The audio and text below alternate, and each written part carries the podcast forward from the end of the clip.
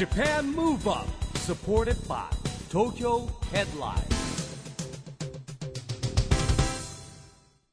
こんばんは。日本元気にプロデューサーの一木広治です。ナビゲーターのちぐさです。東京 FM ジャパンムーブアップこの番組は日本を元気にしようという東京ムーブアッププロジェクトと連携してラジオでも日本を元気にしようというプログラムです。はい、また都市型メディア東京ヘッドラインとも連動していろいろな角度から日本を盛り上げていきます。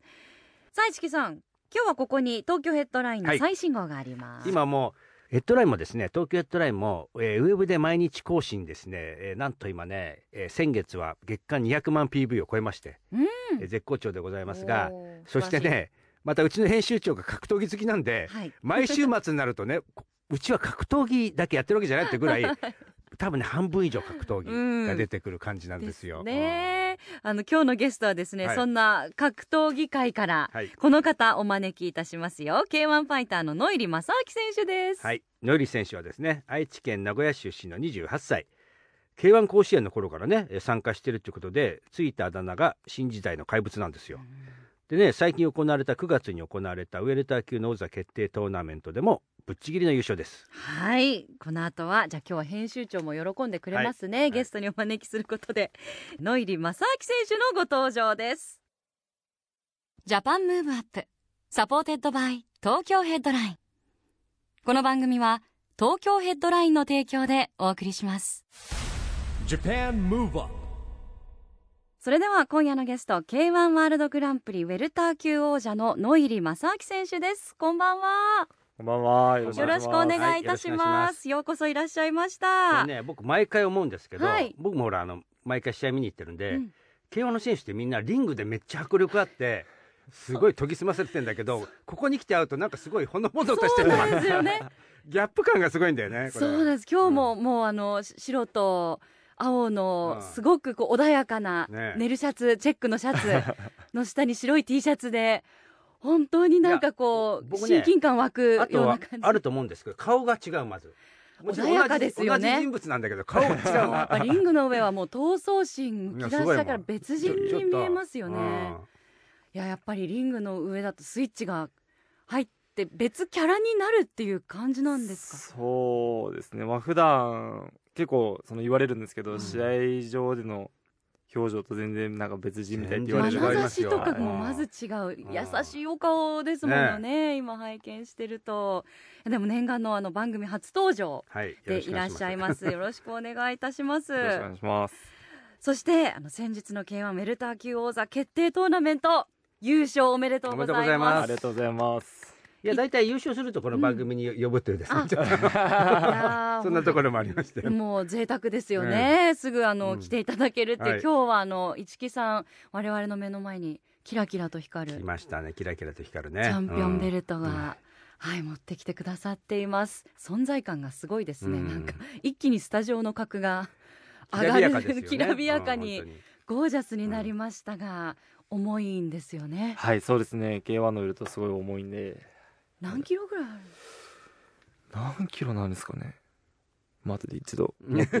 はい。よ。ろしいですか、うん。ありがとうございます。あの優勝された時市木さんいやまあもちろん会場場いましたよ。ね3試合すべて KO っていう迫力あるね。試合でしたけど。はいもうお相手が決勝では今飛ぶ鳥を落とす勢いのアンポルキア選手、うん、まあ飛ぶ鳥、うん、勢いまあ勢いはありありますけどね。まあで元気でまあ彼も結構ねいろんなことを発言するからね目そうですね。立つようなねはい。うん。注目浴びるんですけどもう、ん。ね3ラウンド KO で勝利ということですもんね。いかがでしうん。たか、ご覧になってて市木さんはまず。いややっぱり、まあ、これも選手たちにはちょっと酷だし怒られちゃうかもしれないけど K1 ってやっぱり KO じゃないと盛り上がらないんですよ。なんか見ててあもちろんねこう一応こうすごくあのなんて言うんだろうな殴り合ってて、えー僅差の判定とかもあるんだけどなんかしっくりこないじゃん。でってあの判定ってやっぱりねしん3人の審判の方が決めてるんですよね、はい、そうです。だから僕から見てたらよくわかんない判定の時ってあるわけですよたまに。えってこんなに開いてたかなとか。で3人だからもちろん2人がねあの点数上につけたら勝っちゃうんだけどやっぱすっきりしないとこありますよね。うん。そういう意味では全部 KO って一番もう見ててももうね手に汗握る感じになりますよ。あのノイリー選手はその KO をまあ意識されてるんですか？はい、やっぱり、まあ、KO で倒せば誰も文句もそうだよね言いようが文句ないはいもんね、うん。形だと思うんで、まあ、そこは常に意識してますうね。ん。今回のトーナメントはご自身で振り返っていかがでしたか？そうですね、まあ、戦うそのトーナメント開催される前から僕のためのトーナメントって散々自分でも言い聞かせてましたし、うん。レベルの差を見せつけるためのトーナメントだってずっと言ってたんで、うん。まあ、そういった、まあ、結果的に3試合すべて KO で終わらせることができたんで、うん。よかったなと思いますね。やっぱこれってあのねさっきリングの上とね今ともあるんですけど自分で、じそういうなんていう発信をして自分で自分に目標を立てるって追い込んでいくんですかねやっぱり、うん。まあ自然自然に出て結構そのなんていうんですかねそういったことを発言することによってプレッシャーに感じはる選手だったりもいるんですけど、うん。僕は全然なんか試合当日も緊張しないタイプで、うんプレッシャーを感じないタイプなんで、はい。まあ、いうことでさらに練習に火がつくというか、なるほどね。はい、うんっていうタイプなんで、どんどんいいっていってますね。なるほど。有言実行ってことですねもうね。そうですよね、えでもあの試合前は実は怪我をされてたんですか？はいそうですね。今回いつもは試合前1ヶ月半ぐらい前から追い込みをはい。の練習をスタートするんですけど、うん。今回はまあトーナメントっていうこともあって、えっと、2ヶ月前以上からうん。追い込みをスタートしてて、オーバーワークで、はい、右のふくらはぎを8割筋断裂してしまって、えー、痛そう。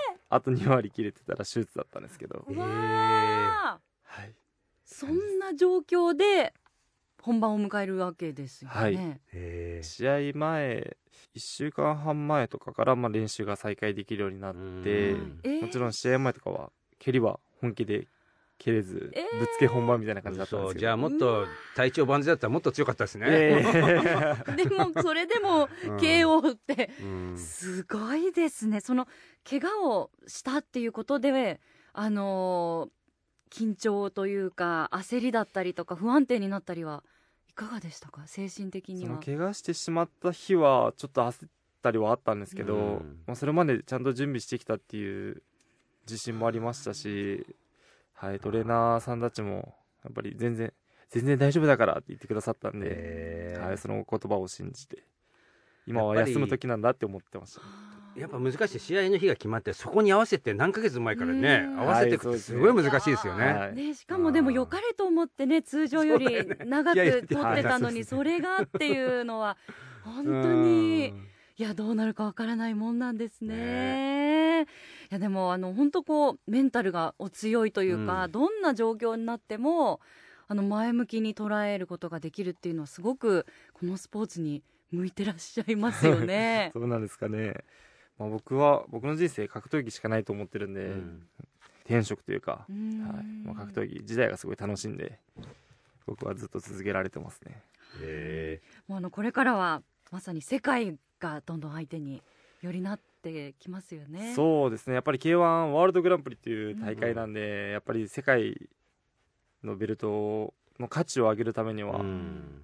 今この状況もあるんですけど外国人選手相手にどんどん戦っていきたいなっていう気持ちではいますね、うん。ノイリ選手は一番最初に格闘技始めた時っていうのは何かきっかけがあったんですか、もともといじめらいじめられっ子で、うんえー、と小学校1年生2年生の時に、うん。背の順で僕後ろから2番目だったんですけど一番後ろの子にうん。何も理由なくいじめられてて。えー。なんか放課中に連れ出されては殴られたり。でもすごいね。小学校12年生でそんなことがあるんですか そんな。っていう子がいてへでたまたまそのいじめられてる姿ーうをん。見つけてくださって止めてくださったのが僕の僕3兄弟の末っ子でうん。真ん中のお兄ちゃんがうん。4つ上なんですけどうん。そのお兄ちゃんの友達が空手をやってるのを知っててん。その方に止めてもらってうん。それに憧れて格闘技を始めたっていうのがきっかけですね。えー。なるほど。強くなろうみはいたいな気持ち、もうかっこいいっていうその姿で思って。じゃあ空手は小学校2年ぐらいからはい2やってるんですか年生か？らやり始めてますね。そのいじめられっ子だったことは折り合いはついたんですか？その後。えっと空手をやり始めたのうん。が小学校2年の12月だったんですけど、うん。その翌年その子引っ越してしああらまって、残残念というかそうですか。はいだからその、へー特に喋ることもなく感へじですね。じゃあなんで僕をいじめてたのかっていう謎もはい解けないまま,、そのままですねいやいいじゃんでしょう。でもポジティブに考えればですね野入さんが空手をやるためにその子がいたんだっていう。そうかもしれない。ねきっかけをくれその子のおかげで今の僕がいるんで、ね。いるって思えばはい。もうキーパーソン。美談ですよ確かに。うん。ね今あの活躍をもしかしたらどこかでどこかではい見ててああよかった転校してとかそれから今自慢してるかもしれないですよね。俺俺の方が背高かったんだ 強かった時あったんだぞみたいな、うんねえそっか。でも今はあの改心してるといいですね、はいもう誰のこともいじそめずれしてます小学1 1年生の時 もしかしたら覚えてないかもしれないそうですよね、でもやっぱ格闘技2年生の時から空手をはい。始めて、まあ、あのいろんな選手とも戦い、まあ、あの試合をされて一番学ぶことって、そうですね。やっぱりいろんな選手ともうんその食事だったりとかも行かせてもらったんですけど本当に強い人って本当に優しい人が多いんで、ううんんやっぱり謙虚ですし腰の低い方がすごい多い世界なんで、うん。まあ、そこは本当に何ていうんですかね強くなったからといってうん。偉そうにするわけでもなく本当に謙虚な方が多い世界なんだなって格闘技を通じて思いましたね。今 K1 選手だとどういう選手と結構えー仲いいですか？とまあ、同門なんですけど、ええ。山崎秀明選手だったりとか、佐々木大蔵選手はええ家族ぐるみで仲良くさせていただいてて、ね、山崎選手あのこの番組にもねよくはい2回出てもらったし、この間ジムをオープンしましたもんね。はいそうですね。うん。なんでよく山崎選手のご自宅うにん。招待していただいて、ええ3家族でホームパーティーみたいな感じもええ。したりとか、なるほど。はい、してますね。そういう時のホームパーティーはどういうことするんですか、えっと お食事とかも気遣いますよね。いやでもあので子供がいるからだって結構ねこおお父さん連中が全員子供の相手をして、うん。うあそんな感じ？で奥さんたち奥さんたちはみんなであの喋ってるおしゃべりをして。感じですねはい。なんか俺今いいですね。違う方をイメージしたんだけど、ね、お父さんたちはもうこうなんかこうお酒飲みながら話しててお母さんたちが子供かなと思ったら逆みんですね。な飲まないんで。あはいもうあのえー。みんなはい。全く飲まないんです、はいそうですね。えー、オフの時も？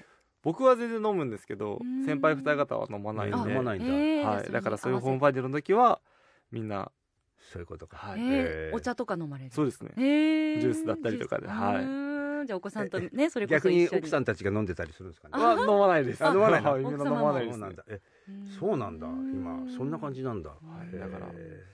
僕でも K1 選手の人たちほら今日もノイリさんもそうだけどねチャンピオンとかあの前はさ格闘技って意外とその昭和とかはあんまりその選手のほ本当の姿って見せなかったじゃないですか。はいはいはいはい。でも今って逆にこういうギャップ感っていうのはうん。いい意味でのねやっぱりみんな礼儀正しいじゃない、うんそういうのでリング上だとやっぱり戦いだから激しくなっちゃうんだけど、あのリング一旦降りるとすごい礼儀正しい方々ですよみんな、うん。こういうのってね僕すごくこう好印象だしねどんどんね出てった方がいいんじゃないかなって気しますね。そうですよね、あの今本当にあのお子さんとかも、うん。後ほどねお話はいも伺いたいと思いますけれども、こうリングの上にね、うん。上げられるお父さん選手の方うん。もたくさんいて、本当にあの戦ってる姿とあとうんお父さんだったり、あのファミリーの思ったね、こう家族マンっていうんですか？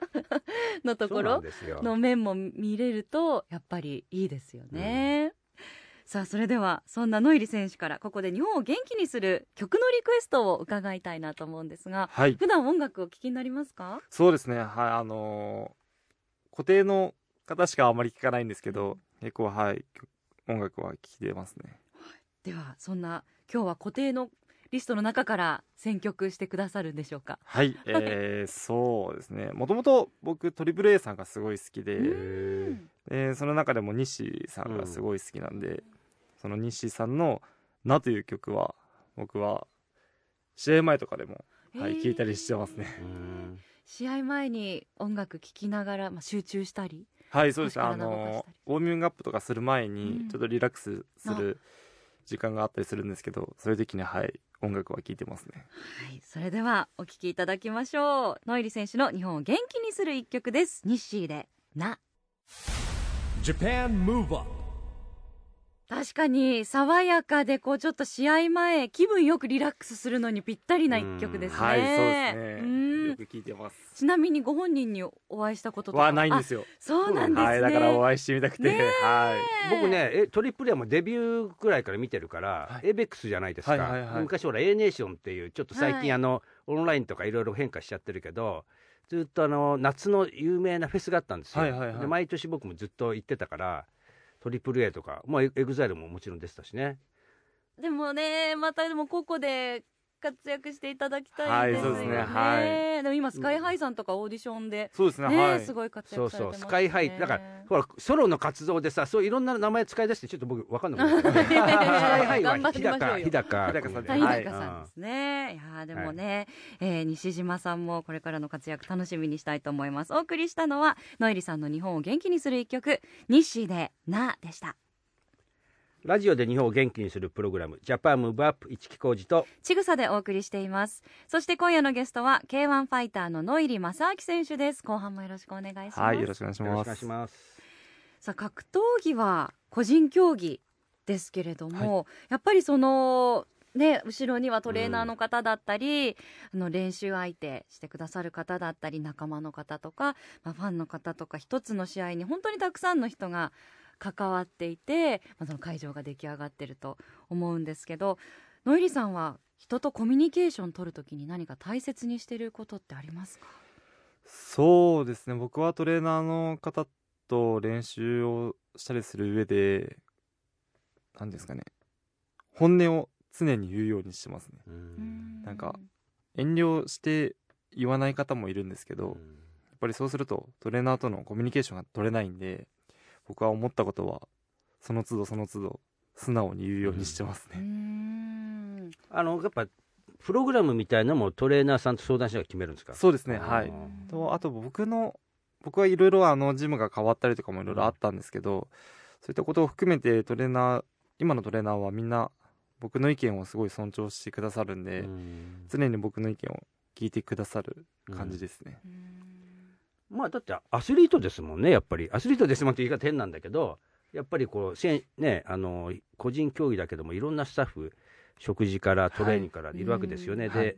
まあ、それもメンテナンスもしなきゃいけないしね、うん。うんそうかお食事もだから練習内容もじゃあここ強化しようとかこういうトレーニングしていこうっていうこともやっぱ相談しながら決めていくんですね。そうですねはい。中にはやっぱりあこれちょっと自分には合わないなって思われるものもは全然ありますね。うんそれも僕は全然遠慮なくうん。はい言いますね。うん。やっぱり自分が何ですかね。これ違うんじゃないのって思うことをやってても自分の身にならないというか、はい。そういったことがあるんでうん。僕はちょっと気になることがあったら何でも言うようにしてますね。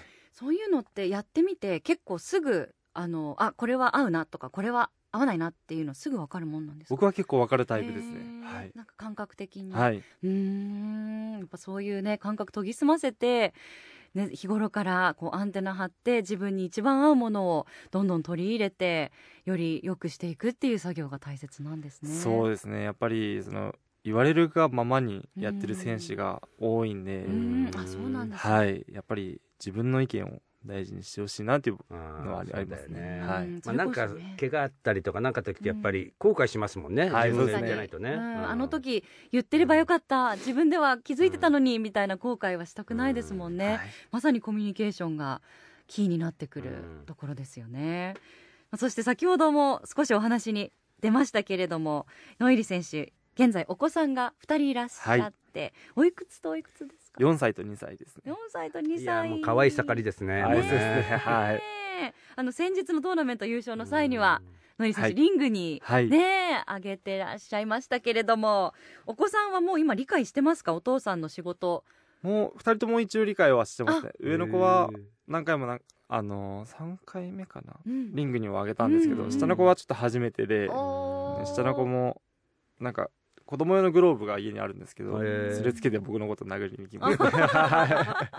可愛いですねなるほど。もうね。もう KO されちゃいますねそうですね。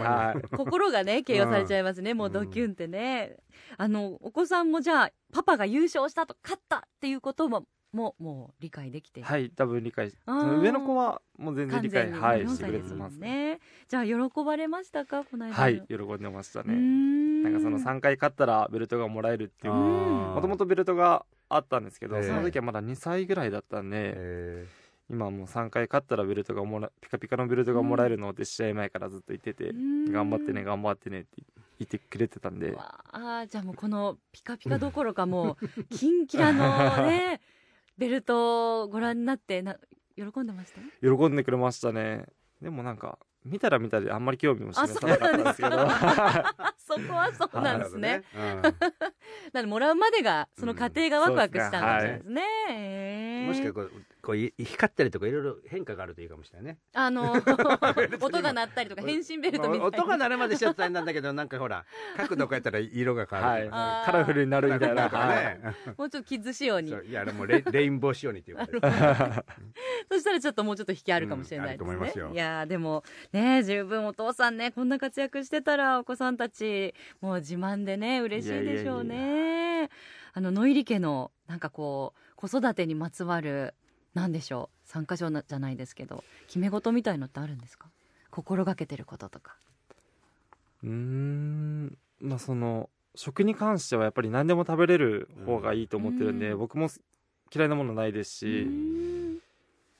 まあ、妻はあのアレルギーだったりとかで食べれないものはあるんですけど、うん。やっぱり子供は嫌いその食べたくないっていうものでも1回は必ず食べさせるようにはしたりとか、ああとはなんかその怒る時に必ず子供の意見を尊重して聞くようにはしてますね。やっぱり一方的に怒っちゃうと萎縮してしまうんで必ず意見を聞きつついやここはこういう風だよっていう怒るようにはしてますね。すごいね。4歳と2歳児に対してまあでも小さいこと大事ですけどなんかこうね僕は聞きながらじ自分のことを反省しましたけども。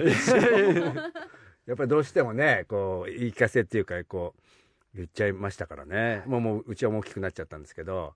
でも子供の頃って苦手な食べ物あったでしょ？僕ピーマンとか全然食べられなかったしに人参も嫌いだった。今は食べられるようになったんですけどなんかありました？小さい頃苦手な食べ物。小さい頃。あでもナスが嫌いだったかもしれないです。うんはあー野菜系だ。ちぐさは？私は結構好き嫌いあります。あの今でも治ってない好き嫌い。え？梅干しとかマヨネーズとかも。梅干しとかママヨネーズってすごい珍しいですね なんか。ね逆にマヨネーズ好きって人いるけど梅干しとマヨネーズって別に大丈夫じゃん食べなくても。しば漬けとか。しば漬けとか。セロリとか。あセロリぐらいならちょっとね野菜系ですけど、はい。まだ克服できてない。でしきれてない。練習はしてます。なんで梅干し嫌いなの？食べ食べた？食べてます食べてます。やっぱなんでしょうね。梅肉なんかしそと梅肉であえてあるものとか、うん。本当に。梅干しそのものが苦手なんだ。いやでも梅酒はす好きです。え？あと蜂蜜漬けだったら少し食べられます。でも僕も梅干しそんな得意じゃないんですよ。えー。あその食べれるんですけど、うん。好きじゃない。好んで食べないです。なるほどね。うんでもそういうしそだったりとかそういうのは全然好きなんですけえど僕らの世代は昔おにぎりって言ったら梅干しかおかかみたいな。あ必ずおにぎりの中に梅干しがあったみたいーあー食べられなななんでか梅干しがあった方が日持ちするみたいな。あなんかね悪くなりにくい。いやなんかあるんですよね。おおにぎりの中に必ず梅干しあった。入ってましたね。いつも取って周りの赤いところも人にあげてましたけど。ねでも確かにうん。子供の前じゃできないですね私もこの。子供の前で。子供の前で 食べなきゃいけない。たりとかできないんで。確かにね私もちょっと好き嫌いは直していかなきゃいけないなと思いました今改めて。はい。まあでもそんなねお子さんたちの明るい未来のためにも我々が取り組まなければいけないことの一つが SDGs ですけれども実はこの番組「ジャパンムーブアップでは日本から世界へ発信するコミュニケーションによる社会課題解決に向けた SDGs ピースコミュニケーションというのをテーマにしています。今日はぜひノイリ選手の SDGs ピースコミュニケーション宣言をいただけたらと思います。はい。そうですね。まあ僕は、まあ、格闘技をもうずっとやり続けてるんで、まあ、格闘技で日本そして世界を笑顔元気にしていきたいなと思ってますね、うーん。もう本当に今、あのーファンのね人口もすごく増えていますし、うん。そういう頑張ってね試合をしている皆さんの姿を見て笑顔になったり元気もらう方ってたくさんうんいらっしゃると思います。のノイリ選手この宣言を実現するためになんかこうしたいみたいなことありますか？そうですね。まあ僕がもともといじめられっ子からスタートしてたっていうのもあるんで、まあまあ世の中にはやっぱりいじめ問題って必ずあるんで、うん。そういった子たちなんですかね助けをうん求められないっていうのが結構あると思うんで、うん。僕も実際いじめられてた時に誰にも助けをうん。お願いすることができなかったんでやっぱりそういった子たちを集めたなんていうんですか講演会じゃないですけど、うん。うん、っていうのをそういう形で話をしてみたいなっていうのは思ったりしてますね。僕ねだから子供たちは僕も夢の課外授業っていうですねもうまさに2000年から始めた21年間いろんなせあの日本の学校にいろんなこうジャンルの選手が行ってですねあの夢を持ってもらって授業やってるんですね。でやっぱ子供たち小学生ってこう純粋じゃない。でこの間つい最近のことがあったんですけど、まあ、学校に来なくなっちゃった子がいると、はいはいはいえーであの、まあ、J リーガーの選手と行ったんですけどそしたらその子が来たんですよ。学校来たんだって。でたまたま僕も会ったんだけどずっと来てくれなかったんだけどその J リーガーの選手あのサッカーをやってるらしいんですね。はい。元 J リーガー選手に会えるっていうことで学校に久しぶりに来たと。ででたまたまその授業が終わって帰ってくる時に親御さんと来てたんです2人で、はでも普通の明るい子なの会ったら。ですごい喜んでたんだけどだからなんかそういうこう興なんていうのかな興味があったりとか好きな選手とかそういう人が言う言葉って子供を救うんですよね、はい。それはすぐある。だからいじめとか難しいじゃないですか。先生に言っても聞いてくんない友達にも言ってんだけどみたいな中で言うとなんかそういうやっぱり K1 選手ならではの活動ってあるかもしれないですよね、はい。少なからずきっかけ作りになれれば、うん。まあいいかなとは僕は、はい、ずっと思ってますね。うん。本当にこれからの活躍も楽しみにしたいと思います、はい、ありがとうございます。えーあっという間にお時間にはい。なってしまいましたが、ぜひまたスタジオにも遊びに来ていただはい、けますか、ぜひぜひまたよろしくお願いします。あ。りがとうございます。今夜のゲストは K1 ファイターの野入正明選手でしたありがとうございましありがとうござありがとうございました。Japan Move Up, ここで毎月第2月曜日発行のエンタメフリーペーパー東京ヘッドラインからのお知らせです東京ヘッドラインのウェブサイトではウェブサイト限定のオリジナル記事が大幅に増加しています。最近の人気記事は劇団 EXILE のジャムザリサイタルが開幕。大阪で追加公演の発表も。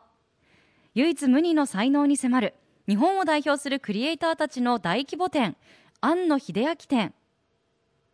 GENERATIONS 関口メンディのメンディのコラムンディ第38回ときめくものだけでいい清水宏が実行委員長を務める一人舞台フェスティバルが11月に開催などがよく読まれていました。その他にもたくさんの記事が毎日更新されていますのでぜひ東京ヘッドラインウェブをチェックしてくださいね。Japan Move Up 今日は K1 ファイターのねノイリー正明選手に来てもらいましたけども、はい。僕はね毎回思うんだけど本当にリングの上とここで会うのって本当に同じ人間かっていうくらい違うんですよね。本当ですよ。もうあの新時代の怪物怪物どころか好青年ですよほのぼのとした本好青年でしたよね。穏やかな。うん。ねえやっぱオンとオフって。このギャップ感がすごいすなごいですね。またあのチャンピオンベルト重重かったですね。ね我々持たせていただきましたけど。いや気抜いたら落としちゃうと思いそうご本人がもうひょいって片手で持ってらっしゃるから結構大丈夫かなと思ってうん。一木さんと二人で持ったら二人で持っても危なかったですもんね。毎回ほらタケル選手とかも来ても持たせてもらうじゃないですか、はい。山崎選手とか。あれ人によって重さ違うことないですよね多分ね。僕らの感覚の問題なのかな階級によって重さがベルトが違ったりしたら違ったりするんですかね。ですごいかもしれないでも長さがもしかしたら階級によって違ったりするかもしれなないいです。よねいやでもねいろんな意味で本当に重みのあるはい。ベルトでしたね。はいジャパンムーブアップ今週はそろそろお別れのお時間ですが次回も元気のヒントたくさん見つけていきましょう。はいこれからもみんなで知恵を出し合って日本そして世界をつなげて地球を元気にしていきましょう、はい。ジャパンムーブアップお相手は市木浩二とちぐさでしたこの後も東京 FM の番組でお楽しみください。それではまた来週。来週。 Japan Move Up. Supported by Tokyo Headline.この番組は東京ヘッドラインの提供でお送りしました。